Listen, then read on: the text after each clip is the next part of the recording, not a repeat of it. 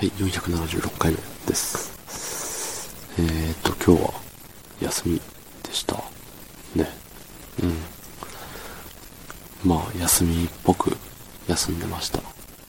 いい一日でしたね、今日は。とっても。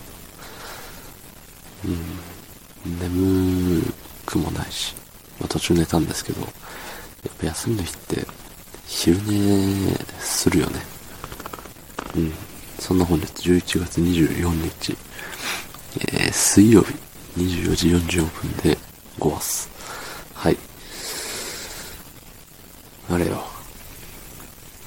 特にね、話すことがないときは、昔話でもしようかななんて思っちゃったりしてね。うん。まあ、こう見えて大卒なんで大学行ってたんですけど、まあ大学に行ったことある人は、行ったことある人っていう言い方あれだけど、まあ大学行ったことない人でも、なんかね、必修っていう言葉を聞いたことあると思うんですけど、そう、あの、絶対取らなきゃ、絶対授業を受けなきゃいけなくて、かつ絶対その授業の単位を、えー、取得しなければいけないと。まあ要はテストで合格しなきゃいけないみたいな、そんなのがあるんですけど、僕の行ってた大学のね、なんか、英語だったかな。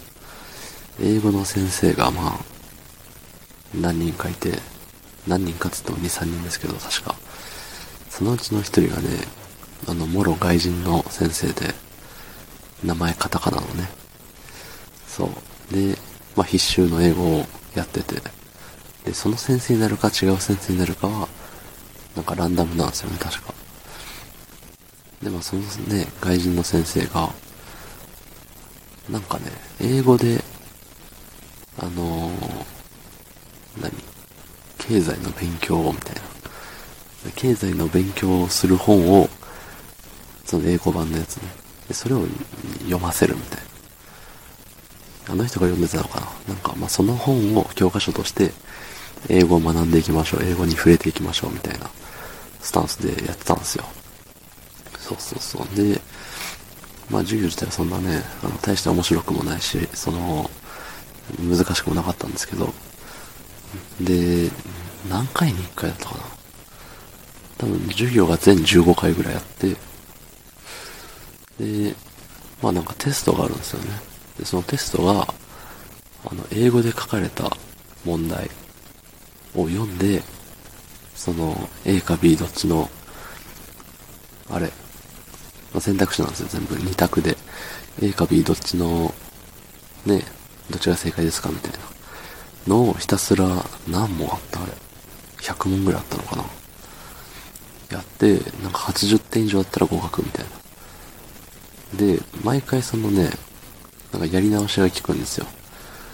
だからみんなね、あ行ってた大学、自分の行ってた大学は結構アホなとこなんで、みんなアホなんですよ。